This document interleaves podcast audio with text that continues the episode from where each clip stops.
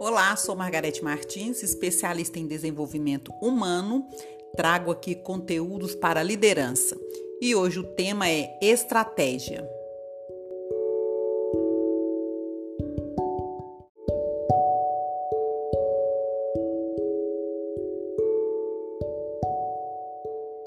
John, um homem idoso, vivia sozinho em Minnesota.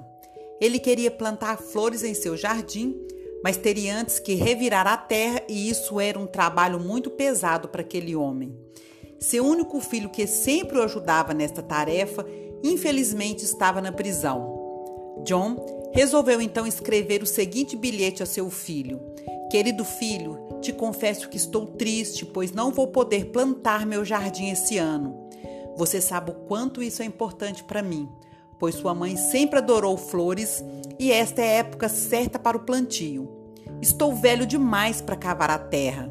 Se você estivesse aqui, certamente me ajudaria, como sempre o fez. Mas infelizmente, não vou poder contar com você este ano. Nunca se esqueça que eu te amo, seu pai.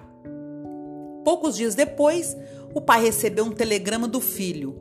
Pai, pelo amor de Deus, não escave o jardim. Foi justamente lá que eu escondi os corpos. Como todas as correspondências são monitoradas na prisão, antes do amanhecer do dia seguinte, um monte de agentes do FBI e policiais apareceram na casa de John. Começaram a cavar o jardim inteiro, mas não encontraram qualquer vestígio de corpo. Confuso, John escreveu uma carta para o filho contando o acontecido. E o filho então enviou um novo telegrama que dizia: Amado pai, pode plantar seu jardim agora.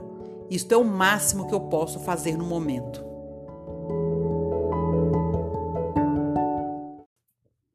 Líder, você tem um plano B caso o que você esteja direcionando dê errado?